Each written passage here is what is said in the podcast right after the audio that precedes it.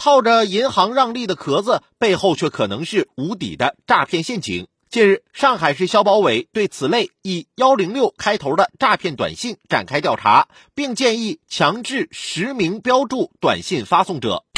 幺零六短信是基于中国移动、中国联通和中国电信三大运营商提供的短信端口发送的通知类短信。我们生活中熟悉的验证码、各类气象和交通预警信息，大多也归于此类。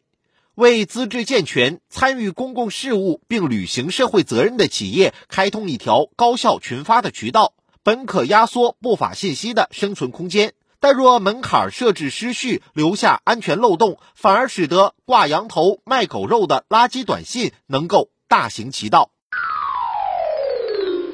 首先要明确的是，过量的骚扰短信本就是对用户权益的有形侵害。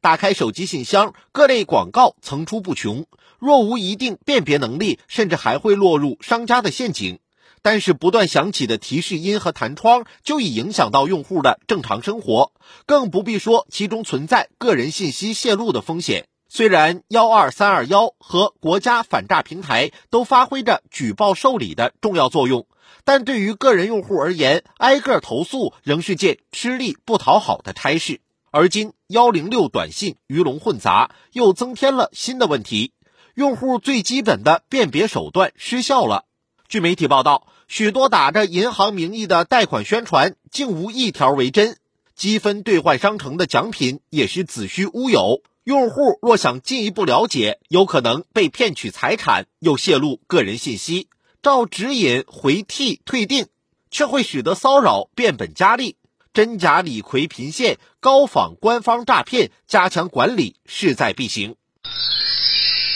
治理幺零六开头的骚扰和诈骗短信，单靠用户端的严防死守，效果并不显著。目前，针对关键字段拦截功能，网络上有不少教程，许多型号的智能手机也配备了智能免打扰的技术。但幺零六短信关系到各类应用程序的验证码、政府部门和用人单位的通知，既有拦截手段，难免误伤。不少用户面对骚扰，宁可听之任之，也不愿意承担错过重要通知的风险。上海市消保委建议采用实名标注的方式，目的是在送达时减少消费者的判别难度。其实，这一做法在部分商家已经得到了实践运用。